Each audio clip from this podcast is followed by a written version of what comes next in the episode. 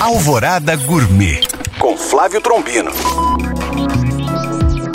Olá, meus queridos ouvintes. Com certeza vocês já ouviram falar ou já comeram acompanhado de peixe frito o molho tártaro. Molho muito antigo que tem algumas variadas histórias da sua origem, mas a única certeza que temos que é muito bom, senão não faria sucesso até os dias de hoje. Segue a minha versão. Ingredientes: 70 gramas de picles de pepino, 20 gramas de alcaparras, 10 gramas de dill, 20 gramas de salsa, 20 gramas de maionese, 10 ml de suco de limão, sal e pimenta preta a gosto.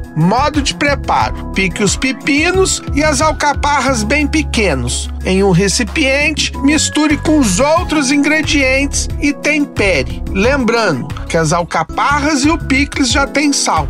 Então, experimente. Bom apetite! Para tirar dúvidas ou saber mais, acesse este e outros podcasts através do nosso site alvoradafm.com.br ou no meu Instagram, Flávio Chapuri. Eu sou Flávio Trombino para Alvorada FM.